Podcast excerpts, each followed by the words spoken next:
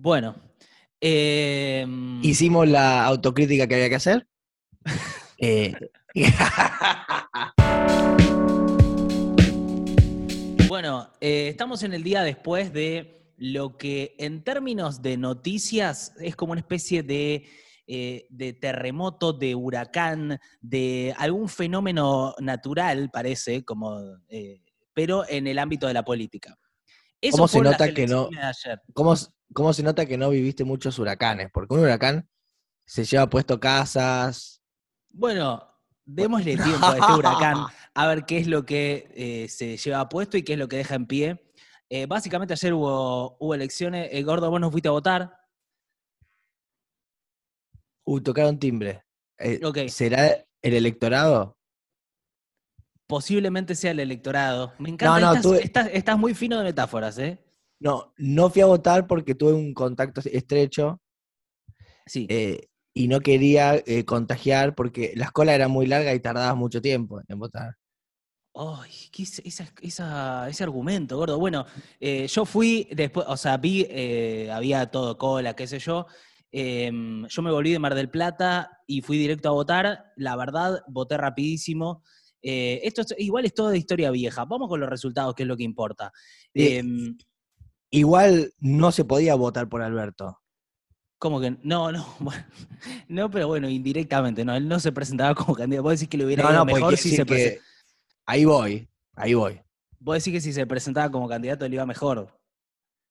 No, no, no, que ahí me cubría bien la cara, la nariz, la boca. Iba tipo eh, astronauta, pero, pero vo- votaba. Ok. Bueno, cuando uno mira una elección, ¿qué es lo que se pregunta? ¿Quién gana y quién pierde? Empecemos por quién pierde, que es la parte más obvia. Es una derrota eh, tremenda del gobierno. Es una, una derrota que, eh, a la que es difícil ponerle calificativos y que me parece, eh, más que nada, demuestra un, un enojo, un enojo grande de una parte muy grande del electorado con el gobierno. Ahora vemos cómo se manifiesta eso y qué sé yo. Pero ¿qué, a, a qué me refiero con que es una derrota? Bueno, eh, miremos un poquito los números, si te parece, gordo. ¿Crees que los repasemos? No, yo creo que, los tenemos ba- bastante presentes. Y más el núcleo duro. Pero pará, vamos, vamos a repasar un poco para darle contexto, porque si no es imposible de entender. Bueno, ¿Qué- pero viste el, el mapita que las elecciones pasadas era todo celestito y era todo el país amarillito. Sí, o sea, si uno ve las provincias en las que ganó el gobierno, que son, eh, ¿qué? Cuatro provincias, o sea, Formosa, eh, lo tenía por ahí el mapa. Ya Santa vi Fe. vi tantos números. Eh, no, en Santa Fe no, no ganó el gobierno. Estás rápido. No, perdió, perdió, perdió. Fulero, rápido. perdió muy rápido.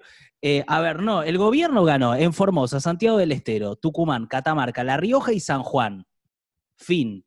O sea, perdió en los distritos claves. En Córdoba era esperado que pierda, perdió por mucho. En Santa Fe no era esperado que, que pierda, menos por, por este margen, y perdió. En la provincia, Nico, bueno, ¿Son, son golpes eh, eh, eh, al gobierno o en verdad la gente quiere que esté el gobierno, le encanta el gobierno, pero tiene ganas por él que haya senadores y diputados de otra bandera para que haya pluralidad de voces y de pensamiento? Pero de, verdad digo, porque a veces Está buena uno la pregunta, está bien, está bien, está bien, porque hay algo que a veces nosotros perdemos como referencia, que es eh, el contexto en el que se dan las cosas. Esta es una elección legislativa.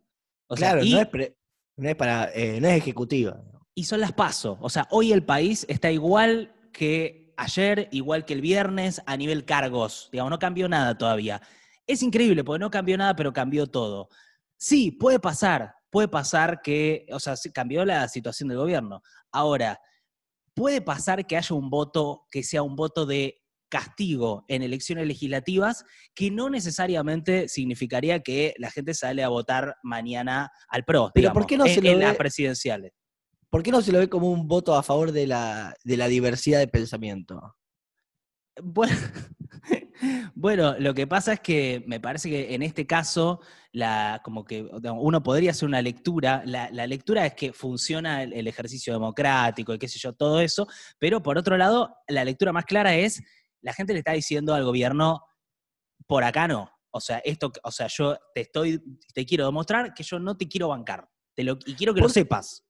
¿por qué es tan como sabio el voto popular que tipo lo que dice, como lo que vota la gente parecería que nos dan señales o... Porque es una democracia. No, hoy va a haber un montón de... A ver, me parece que hoy uno lo que hace es mirar los resultados de las elecciones e intentar interpretar qué es lo que quiso decir el electorado. y no es tan claro, ¿eh? No es tan pero También, pero también el electorado, una parte del electorado, está empastillado, está empastillado, está, desequilibrado, tiene resentimiento, tiene odio, está lo, o sea, claro, pero, pero ¿por qué se lo mira como no, el electorado dijo tal cosa, está bien, pero el electorado está todo pastillado, está todo loco, digamos, no, sí. no es que hay como, porque hay verdad en, la, en el votante, eh, ¿me entendés? Porque es una democracia, entonces el gobierno en realidad es una representación del pueblo. Y hoy el pueblo está, diciendo algo. pero sí, mi ley el día de mañana nos habla todo de fake news y lo vota el 50% del país.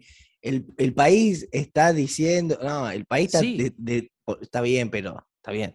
Pero eh, porque es una verdad como si fuera sabiduría, cuando capaz muchos están desequilibrados o tienen odio o quieren hundirse en la mierda. Eh, Claro, pero, pero me parece que, bueno, estás haciendo, es, me parece subestimar un poco el proceso democrático eso. Evidentemente hay, un, hay una elección en el voto, hay una forma de expresarse en el voto. Eso no quiere decir que sea verdad lo que diga el voto. O sea, por ahí Alberto es un capo, hizo todo bien, por ahí pasó eso y eh, el, el pueblo no se lo está reconociendo. Por ejemplo, para mí hizo una buena gestión de la pandemia, hizo una buena gestión de las vacunas y eso no está, no aparece en el voto.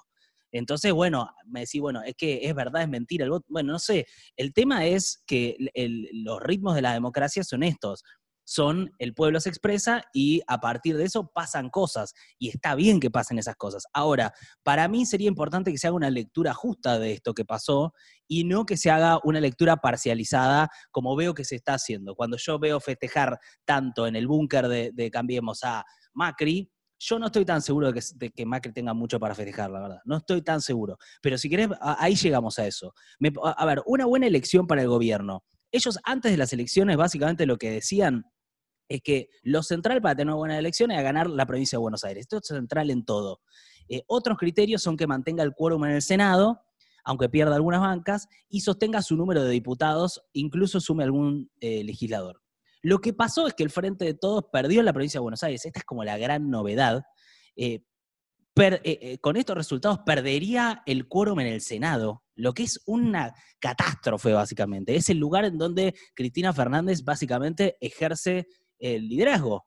Es desde la Cámara, es desde el Senado desde donde se iniciaron la mayoría de los proyectos del Frente de Todos y a partir de ahora, con estos números, no va a tener más eh, mayoría en el Senado. Es, muy, es mucho. ¿eh? hay algo del, del, peronismo que me parece interesante para, para que revisen. ¿Qué, qué, qué es esto de por ahí, en un momento cuando están en el, cuando pasan a ser como oficialismo, empieza a haber como momentos de fanfarronería, ¿sí? Sí. Fanfarronería, sí. Se pone, a veces ciertos integrantes del movimiento se ponen medio fanfarrones y empieza esto de los peronistas somos, tenemos lo que los otros no tienen, el peronismo. Sí. Y empieza como una cosa canchera que, cuando, que cuando estuvieron ocho años, ellos, ¿te acordás que dijeron, che, reflexionemos porque no podemos eh, manejarnos, no sé, con soberbia o con impunidad o con cancherismo.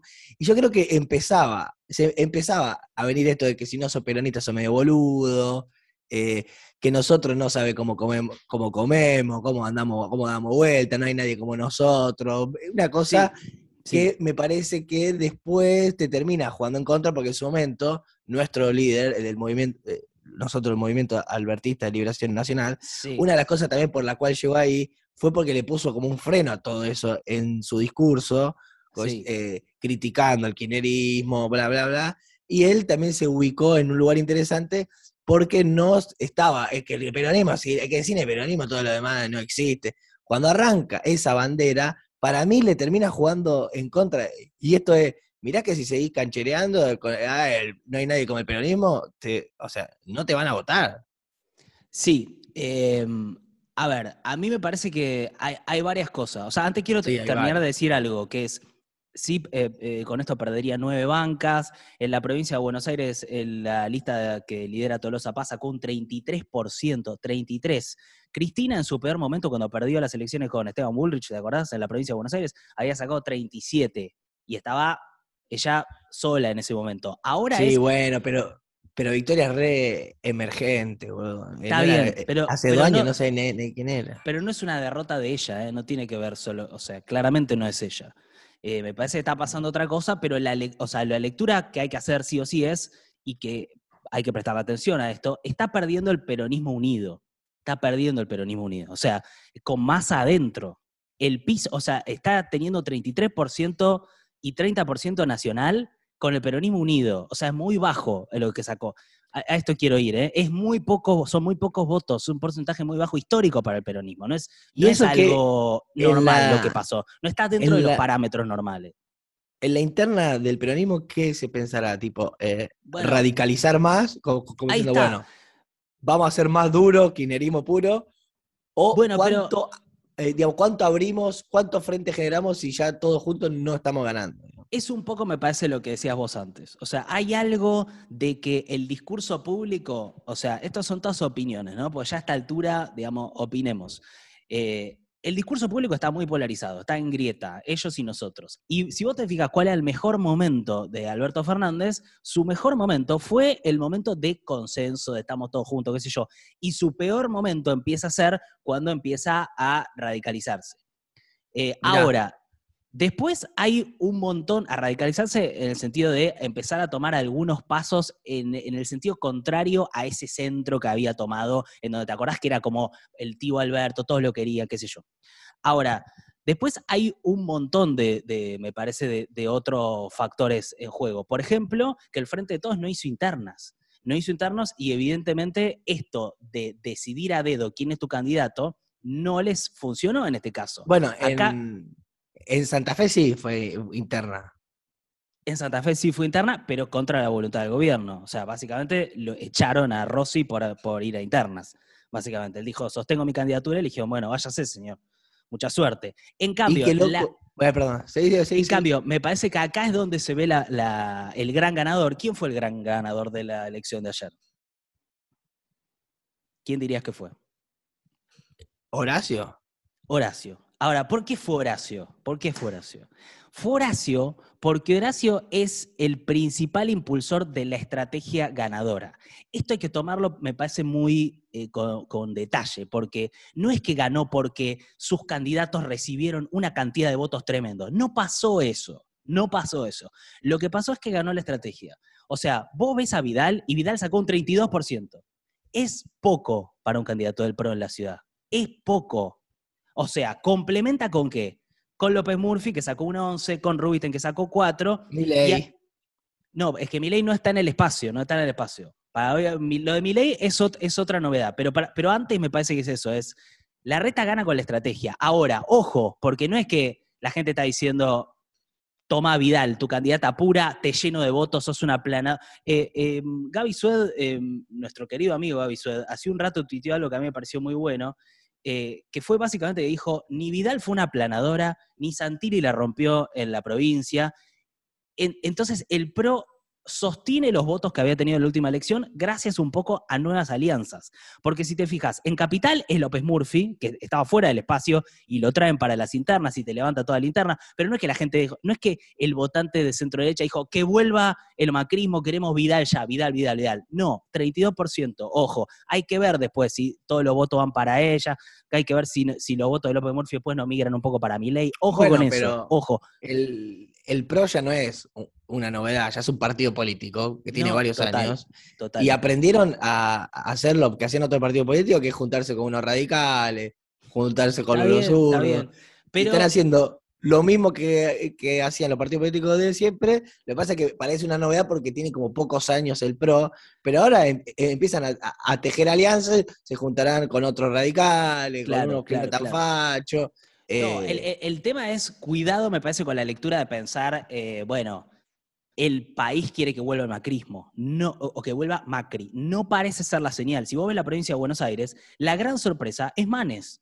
Santilli tiene 22% de votos, 22%. Está bien, eh, Tolosa tiene 33, es bajísimo, pero Santini tiene 22.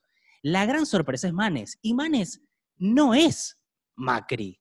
Todo lo contrario, uno podría hasta sospechar de que los votos vayan para otro lado, porque hizo campaña haciéndole muchos cuestionamientos a Macri, todos los cuestionamientos. Entonces, me parece que ahí hay una lectura de, que, de Manes como candidato de algo de tomar el centro, me parece. O sea, él tomó un espacio medio antigrieta y hay que ver después si se lleva todos los votos para... Porque, repito, el mensaje no parece ser que vuelva Macri, ¿eh? O sea, vuelves a Macri festejando, ves la nación más diciendo, eh, qué sé yo. Sí, porque la derrota del gobierno es muy evidente. Ahora, ¿esto significa que después en unas ejecutivas se va a votar a Macri? No, o se va a votar a la reta signo de pregunta. O sea, no, no, está tan claro, me parece. Me parece que lo que hay es un enojo grande, un enojo grande con el, con el kirchnerismo claramente, y hay un voto que, si ves el voto que perdió el peronismo, se fue hacia la extrema derecha o hacia la extrema izquierda, si querés no es que salió del peronismo, sino que decir, ¿dónde están esos votos? Porque el PRO mantuvo, o sea, junto por el cambio mantuvo, pero el peronismo cayó. ¿Dónde están esos votos? Están en nuevos espacios. Eso es un síntoma de una sociedad enojada y frustrada. Esa es la, eso, pues de repente la izquierda es la tercera fuerza nacional, esto también es un dato, y mi ley saca un 13% en la ciudad de Buenos Aires, que es una bocha de votos. Van a tener cuatro legisladores y es un espacio para mí muy peligroso, eh, con componentes fascistas. Eh, ese, digamos, yo, a mí no me gusta decir es nazi, porque no, no es nazi, pero me parece que atrae a muchos nazis, por ejemplo. Entonces, yo a eso le llamo me, llama la atención. Eh, y, me preocupa, cuatro diputados de Libertad Avanza. En, si se mantiene todo este esquema de las pasos, que no, no debería caer mi ley, la verdad, no sé por qué debería caer, pero bueno, esa la, la situación que tenemos es, es esta, es una situación eh, en donde el gobierno va a tener que hacer algo, va a tener que cambiar. ¿Vos qué pensás que va a pasar, Gordo, con el gobierno? ¿Cómo, te imaginas la charla dentro del gobierno? No, no, no. Ni idea, pero eh, espero que, nuestro jefe ponga la tibieza sobre la mesa, ¿no? Ayer reconoció eh, que hubo errores. Hay quienes dicen, bueno, la foto termina de ser determinante. todas, todas estas lecturas de que se buscan explicaciones. A ver, Em, hay algo muy claro, me parece. Hoy yo leí a algunos analistas políticos y me, con, cosas que me parecen interesantes, pero cuando vos ves. Igual está bueno ver lo, de la. Primero que son legislativas, o sea, no se votó a, eh, presidente. Sí. Eh, que está bueno que la legislativa, la gente capaz quiera otras cosas. Eh, las legislativas son una instancia para también ponerte un. O sea, marcarte algo, marcarte algo eh, y no necesariamente cambia el gobierno. Quedan dos años de gobierno. Ahora, Alberto ayer dijo, tuvo un discurso donde dijo, me quedan dos años de gobierno, un poco por ahí dando a entender como que no estaba esperando seguir después. Algunos dicen que ayer se definieron las candidaturas de la presidenta y que va a ir la reta porque ganó ayer que eh, en el espacio se van a disputar Massa con Quisilo, no sé, viste, hay como un montón de especulaciones y que ahora viene un cambio de gabinete. La pregunta es, ¿hacia dónde va el gobierno ahora? ¿Se, se kirchneriza más o agarra el centro? Es como esa un poco la, pregunta. Pero principalmente... yo, espero como albertista que agarre el centro.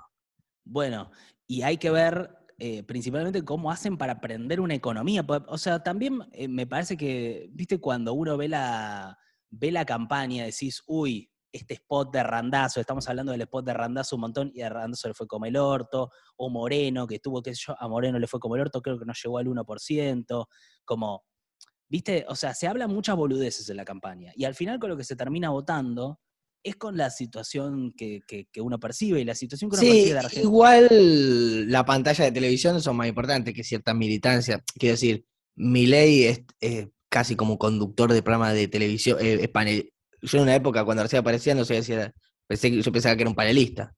O sea, está todo, el tiempo en la está todo el tiempo en la televisión y esa pantalla, fíjate que, no sé, al menos en Rosario, Santa Fe, todo lo que eran periodistas que, o, que conducían un noticiero o que, no sé, hablaban de fútbol, bueno, el mismo Lewandowski, todos ganaron, todos con cargo, digamos.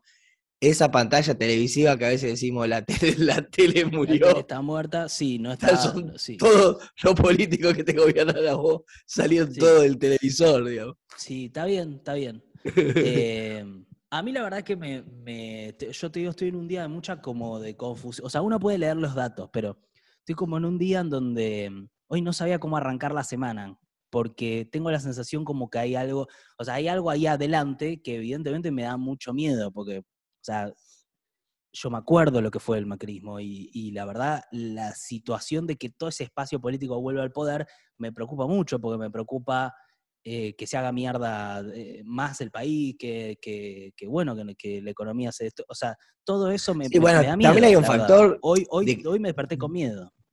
No es una excusa, pero la verdad que, o sea, hubo dos años de una pandemia, o sea, fue pilotear una tormenta, vos decís, bueno, el voto castigo, y bueno, ¿qué?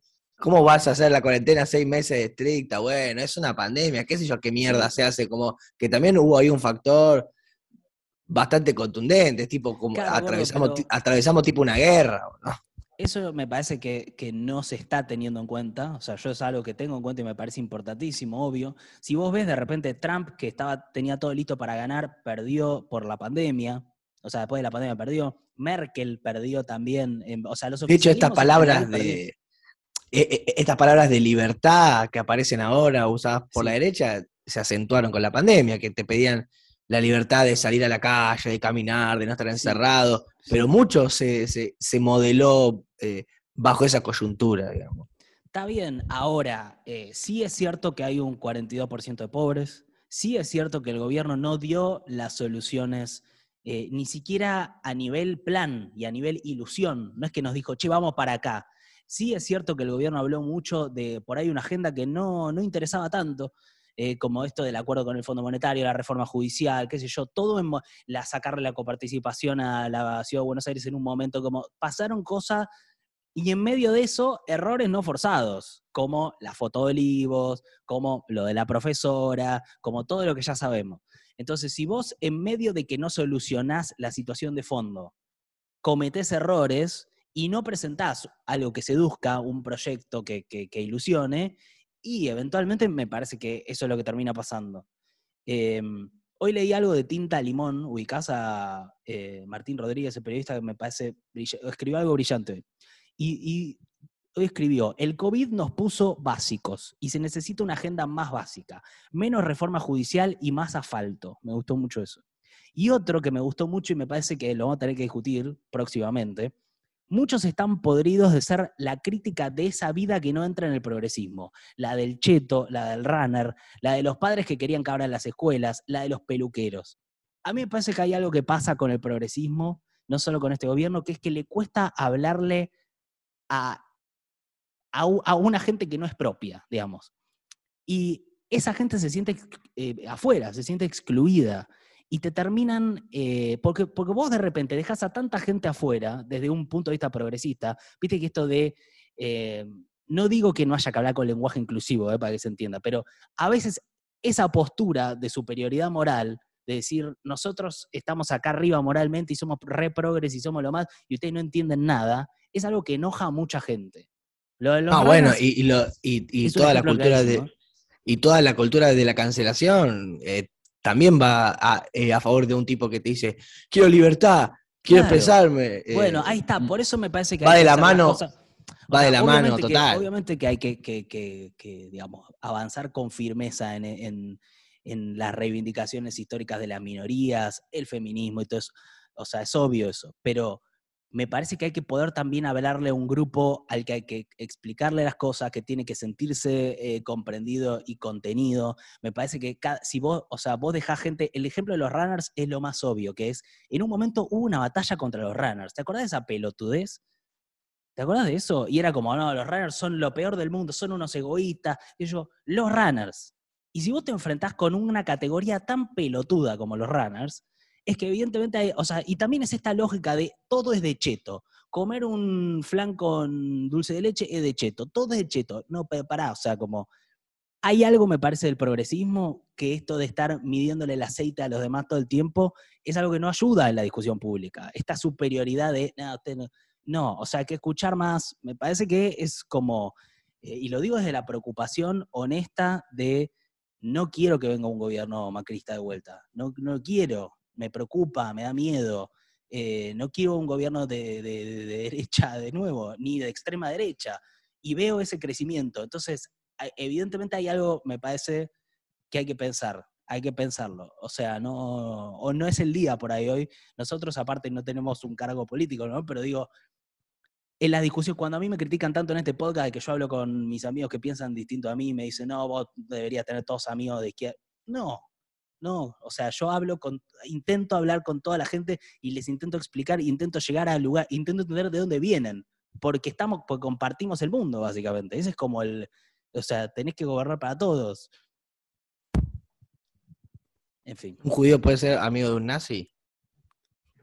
No, un judío no puede ser amigo de un nazi. Esto es, esto es algo que es un debate histórico que tenemos que tener, que es que yo te quiero llevar al, al Museo del Holocausto, porque para mí vos no entendés algunas cosas históricas. De, no, ¿cómo no voy a entender? ¿Estás loco? No, no diga eso, boludo. ¿Cómo voy a ser amigo de un nazi, boludo? ¿Estás loco? O sea, hay una parte que es la teoría no, de la... bueno, pero vos, no, ya sé, boludo, pero vos me entendés que Javier Milei pero yo no sé si mi ley es nazi, ¿eh? O sea, no, no, no dio. No, pero acabas de, decir que muchos de sus seguidores que lo votaron sí. Está bien, pero muchos son judíos y yo los conozco. Entonces, digamos. judíos que votaron a mi ley. Conozco varios, conozco varios. por eso, o sea, no me parece que él sea nazi. Explota la Matrix. Eh, explota la evidentemente atrae a todo un grupo muy de extrema derecha, algunos fascistas, algunos. Eso seguro. Ahora, que él sea particularmente y que él, su proyecto sea, eh, no, es eh, un proyecto que evidentemente es para muy pocos, para las corporaciones, que va a dejar excluido más pobreza, eh, que es anti, anti derecho para es, es, anti todo casi. Sí, pero no es un outsider. Yo estuve viendo algunas cosas, no es un outsider. Eso que él se, se presenta como un antipolítico, un loco, vos lo ves y es bastante hábil, sabe lo que hace, no es ningún loquito, no está en los márgenes de nada, es totalmente funcional a, intereses eh, nefastos, digamos. Es, o sea, es bastante estratega, no, no, no. Y hasta tiene calidez. funcional a intereses nefastos. Y no es para nada antisistema. Y hasta tiene calidez, o sea, no es solamente un loco que grita, ¿viste? Vos lo vas viendo y eh, tiene mucha calidez, como él, digamos, tiene un buen trato con los demás, eh, es una rata, una rata preparada. Cuando yo hice los videos que hice en, País de Boludos sobre, sobre mi ley, sobre la extrema derecha en Argentina, hablaba con amigos míos que laburan en, qué sé yo, C5N, en Canal 9, en Canal 13, y me decían, todo bien, pero es una, es una cosa muy chiquita. Nosotros ni lo cubrimos porque la verdad no va a pasar nada con eso. Yo le decía, ojo con esto. Eh, me parece que, bueno, nada, es un día muy raro. Hay que ver qué es lo que pasa. Acá sobre, lo, sobre los seguidores de, de ley, tengo una amiga que me, escribió. Me dijo, hay una generación de jóvenes que quiere mostrar pero no quiere decir nada. Una generación de replicadores. ¿Dónde hay espacio para el pensamiento y para la crítica en la masa? No lo hay. Hay millennials en los medios alternativos, pero quisiera saber, ¿cuáles son las cosas que movilizan a quienes hoy están en las aulas por eso me da miedo este loco, porque es el de afuera, el otro. Y mientras tanto, de la política que ganó, no hay ni un mínimo de agencia de escuchar a las bases. Muchos también lo que hablaban del Frente de Todos era de. Yo vengo diciendo desde el comienzo de la pandemia que la comunicación de este gobierno es desastrosa y la, elector y, la electoral. ¿Te acuerdas que siempre eh, eh, hablábamos de cómo el gobierno eh, comunicaba cosas que era como un desastre? Comunica mal, comunica mal, explica poco, eh, no puede capitalizar los logros, no puede explicar los desaciertos. Eh, también tiene algo que, es una coalición. Entonces hay una dificultad, me parece, que está teniendo Alberto Fernández para poder liderarla, digamos. Está teniendo esa dificultad por errores propios, pues le ponen, se la ponen complicada porque hay tensiones internas. Pero hoy la pregunta, viste, es esa. ¿Quién, a ¿Qué gobierno va a ser este en los próximos dos años? ¿A dónde va? Y estaría bueno que lo resuelvan y que lo comuniquen bien y que haya algunos cambios en el gabinete, porque la verdad que el gabinete... ¿Vos a cuántos conocés del gabinete? O sea, es un gabinete... Ir a Rossi, eh, lo pondrán a Rossi ahora en algún, eh, eh, en algún gabinete. Vamos a ver, algunos dicen que puede estar Massa, algunos dicen que puede estar Rossi de, vuelta, algunos dicen que, que cambia el ministro de Economía, como que lo más obvio va a ser que cambie el ministro de Economía. Ahora, ¿estás en plenas negociaciones con el Fondo Monetario?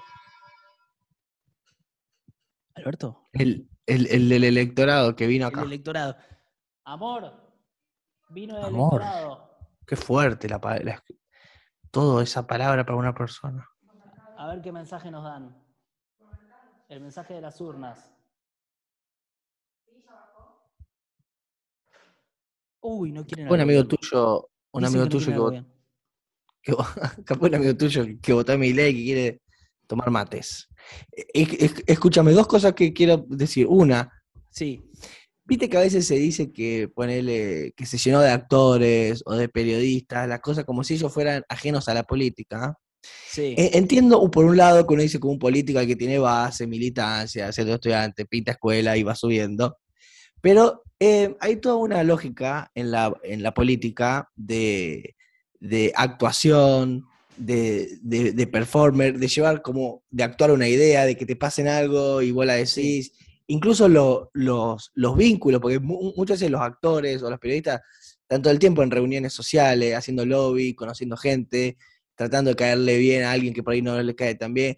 Hay mucho de, de- de política en ese, no sé, comediante, actor, o no creo que cuando vos llamás a alguien de que él que labura en tele o tal cosa, es alguien que no tiene política. Tiene muchísima política porque se puede enfrentar ante las cámaras, porque tiene carisma, porque actúa, porque todo teje un montón de vínculos, lo conoce gente. Me parece que es ¿A re político. No, no, que no es gente fuera de la política. Me parece que es gente que Ah. ejerce la política. Es gente que ejerce, sí, la, sí. ejerce la política. Sí, y aparte me parece que ya hay sobradas como ya ejemplos en la historia de gente que, no sé, por ejemplo, Reagan, que fue un presidente republicano, y dentro de su modelo fue muy exitoso, y era un actor consagrado de Hollywood. Digo, después de eso, como que Por hoy, eso, no por sé, eso- DiCaprio sea presidente. sí, sí, por eso me parece que, que podemos ir pensando, capaz en unos años. Yo sé, vos lo estás pensando, me parece. ¿Lo estás pensando? Creo que lo estás pensando.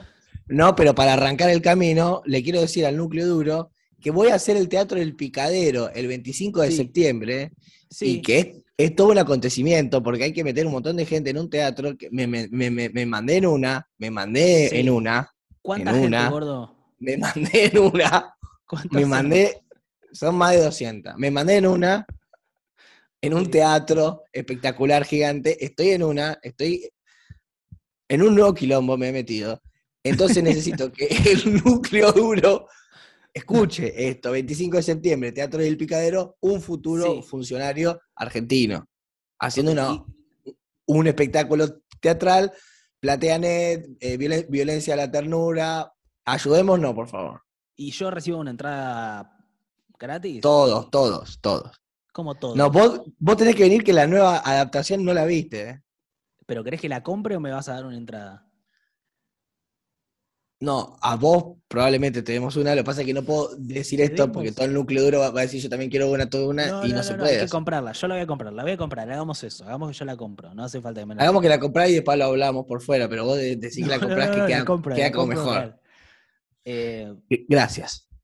bueno, ¿algo más? Tenías, vos tenés como un momento de mm, definiciones, barra mensajes, barra. No, no, no, no, yo eh, dije un, un par de pensamientos que quería decir, que muchos de los votantes están de- desequilibrados, que no es que sí, porque vos en un momento me, me- me dijiste, te estás metiendo con la democracia, te estás metiendo no, con la democracia. No dije. Y claro que me meto con la democracia. democracia y con un montón de otras cosas me meto. ¿Qué te pensás? ¿Que le tengo miedo a la democracia, Nicolás? Dejate de joder. Bueno, eh, es, es un día raro. La verdad que analizar elecciones ¿Qué es- es democracia? raro. ¿Cuál democracia? Si los candidatos este, son todos millonarios que de- están en un montón de exposición de televisión. La democracia sería que haya pobres que se puedan vo- votar, gente que quiere cambiar las cosas que no tiene o- operadores de turno eh, atrás y todos rosqueros, manipuladores enfermos, llenos de propiedades de dudosa procedencia. Esa es la democracia. Todos candidatos. No me vas a hablar, boludo. El, el- el- el argentino frustrado. Este es el descontento que se vio en, en las urnas, es lo que se vio. Claro, pero somos, están todos frustrados. Si es, es re difícil desarrollarte en tu vida, a hacer tus cosas. Siempre van a votar a, a, a- a forro. Pues la, la gente está, Sí, está triste, angustiada, loca. Necesitamos que se, que se deje de votar en contra y que, se, y que se vote por lo menos a favor de algunas cosas. Porque si no estás votando en contra de este gobierno hoy, hace unos años en contra de Macri, La verdad, yo posta no creo que se haya votado a favor de Macri en esta elección, no es lo que se ve. Todos sus candidatos, No. o sea, sus candidatos principales perdieron. No sé, a menos que él logre capitalizar a toda esa extrema derecha, no parece ser. eh, o sea, se está votando a la opción, a la estrategia más de centro, si querés, pero yo lo que leo acá es más principalmente un voto castigo al gobierno, ¿no? O sea, es creo lo más obvio. Bueno, en Sí, eso estamos, y gordo. co- Como decimos muchas veces, el odio es una droga, es una adicción. Odiar es, adic- e- es adicción y además genera comunidad. Es fácil juntarte con otro a odiar y el odio es muy poderoso. eh, así que nada, pregonar el amor y la ternura para tratar de, de tipo como eh, Star Wars, la, La luz. fuerza del bien y la fuerza del mal, que siempre parece que gana el mal, pero bueno, tratar de que esa fuerza del bien por lo menos, eh, no sé, tenga cierta dignidad. Cierta representación en el Congreso. Bueno, y mm, vos me decías algo así como que el odio es el único veneno que uno toma Sí. esperando que muera el otro, pero que termina matándolo a uno. Así, ¿no? Sí, y también podemos hablar de todos estos, de, de estos votos como una pulsión de muerte desatada, ¿no? De, de los argentinos en general, ¿no? Como está. De la mayoría. Los argentinos de repente queremos ya directamente que el país, pum, se hunda en un cráter. Y pensá que hubo también en la pandemia, tome todo. Piensa que la coyuntura, o sea, en la energía, la atmósfera, hubo una- un montón de muertos, un montón de gente con problemas, un montón de pérdida. Yo creo que hay una energía de, de- de destrucción y de pulsión de muerte desatada, como diría yo, Sí. y para mí también se votó. eh, el otro día, justo un amigo, no, mi analista, me dijo. eh, el mediocre quiere que a vos te vaya mal para que él no quede expuesto como mediocre. Está bueno, eso, entonces, me gusta. Entonces, eh, hay bastante de eso que si a mí no me va a ir bien, no vamos a ir mal todos de acá todos juntos. Hay algo de eso, me parece. Creo que son un montón de todo. Yo explicaciones creo que, que- hoy. Yo creo que vos, vos vas a poder leer con muchos artículos de perfil, La Nación, Página 2, se puede, es- Toñetti. Berbisky, La Nata, puede, pero creo que esas, en esas cuatro palabras que yo dije yo, se explica todo. todo. ¿Cuáles son Está las cuatro? absolutamente todo. Eh, de, de- de- no boludearme. Y ¿No te acordás de las palabras que definían? creo la que es hora ya de, si vi- escuchaste esas palabras, se las puedes comunicar a todo el mundo por audio, por mensaje, por WhatsApp. No hace falta que me cites, puedes decir que es tuyo, tranqui, pero Si alguien Bajarle cuáles esta son las línea. cuatro palabras, las pueden poner en el bajarle comentario. e- esta línea, expulsión de muerte desatada y ah, eso. que a lo otro y, y hundirnos. Vos decís estas cosas, bajarle esta línea a la Argentina, bajarle esta línea a la Argentina para que la Argentina entienda y deje después de estar, viste que puedes hacer algo, tanto pensando, opinando, hablando, chao, a otra cosa. Ahora a otra cosa. Bueno, Gordi, vamos a cortarlo acá. Me parece que es importante decirle al núcleo duro que se suscriban a 220podcast.com.ar. Eh, hay tres categorías de suscripción y es fundamental para nosotros: núcleo duro, núcleo más duro y producción ejecutiva. Eh, vamos a ver qué pasa de ahora en adelante. Yo tengo ganas de que entrevistemos gente, tengo ganas de hacer cosas. eh, Ah, pero sí, vamos, eh, queremos hablar con Tomás García de la, del criptoarte. Sí, a Tommy le entusiasma una sola entrevista. O sea, yo le propongo No, hacer boludo, entrevistas es- y él le entusiasma una. A mí también me entusiasma esa, pero se sí, vienen las a- galerías virtuales, se vienen las galerías virtuales. se vienen las No, ya galerías están. virtuales. Ya Ya están, están. ya están, ya están, ya están. Bueno, eh, Gordi, suerte esta semana. Vos también. Que tengas una buena semana. Gracias. Gra- y suerte para todo el núcleo duro. Les queremos coraje, eh, valor. Vamos a, bueno, nada, a, a- a enfrentar, a, a tomar la realidad de frente y ir hacia ella, sin miedo. Y un, y un saludo final del hermano. Está Nico Palma. Nico Palma, Nico Palma post elecciones. Exactamente. ¿Puedo decir a quién voté? se muere, se va a morir, se va a ¿Quién morir. Fui decidido a, a votar en blanco. Veo la mesa, ahí la cara de Zamora, que me dice, dale, Muy bien. dale, Luis no me gusta Zamora. nadie. Ni sabía que estaba vivo Zamora. Pero recuerdo Yo me casé el martes, Nico. Y Felicitaciones, felicitaciones. ¡Se casó! mi exnovia, ahora esposa, y su familia siempre votaban a Zamora. Y nunca entendí por qué. Y veo el apellido de candidato, candidata, candidate, no sé. Decía Martínez, como mi mujer, ahora mujer. Entonces digo, voy por Zamora. Total son las pasos. ¿Cómo estás con el casamiento, Nico? Te veo como. ¿Cómo estás? ¿Estás contento? Bien, raro porque estoy con mi hermano estos días, viviendo con él. Estoy como una ¿Pero luna de miel ¿Qué- con mi hermano. ¿Qué están haciendo? Claro, ¿cómo es que se- ustedes se casaron y se separaron físicamente? Dijeron, nos casamos, pero para no vernos. Exactamente. No, la idea es que volver a Buenos Aires. Me tuve que ir por, por la pandemia. Y estoy en Funes, ahí aislado, creando mucho material. Y acá estoy trabajando muchísimo con mi hermano. Soy mano con la, la función del, del picadero. Exactamente, que va a ser el sábado 25. Ok. Tiene cositas nuevas. Por si llegaron a verlo, tiene cositas nuevas. Realmente bueno porque ahora soy en un teatro. Cambia Claro. muchísimo. Cambia Está muchísimo. preparando mucho con un coach. Ah, ¿está con un coach? Sí. Ok. Bueno, ¿y cómo lo, cómo lo ves vos? Sam? Escúchame, te mató lo de Zamora, ¿no? Yo lo voté muchas veces a Zamora. Luis Zamora, capo. Mirá, eh, Van saltando los, lo, los zamoritas en la primera me lo hora. cruzaba en el subte y ese em, librero, eh, Zamora tenía una librería, un capo Zamora. De lo mejor. Lo que pasa es que nunca quiso eh, juntarse con nadie más de la izquierda y él solo, como que no puede, como que le decían, le ofrecimos a Zamora, pero él no quiere venir. Y bueno, siempre era como así. Zamora eh, ne- eh, necesitó una Cristina que le meta un llamado y lo levanta allá arriba. Pero lo llamó eh, Miriam Breckman muchas veces y él nunca quiso. Ojo, ojo que capaz que todo, a todos les pasa lo mismo que a mí. Eh, mira Zamora. Y de golpe termina ganando. Ojo, pero ya mirá están si los se- resultados, ¿eh? No, no, no, en, la- en las que Ah. vienen. No, no hay que las que Creo, viene creo Zamora. que no entra. Creo Ah, que no entra. entró. Creo que no entra las que vienen. Creo que no. Ay, lo mataste con esa noticia. No sabía todavía que no había Bueno, entrado. muy duro. Es un día difícil para todos hoy. Eh, eh, gordo, buena semana y. mm, Buena semana para vos también, ¿eh? Dale. Cuídate.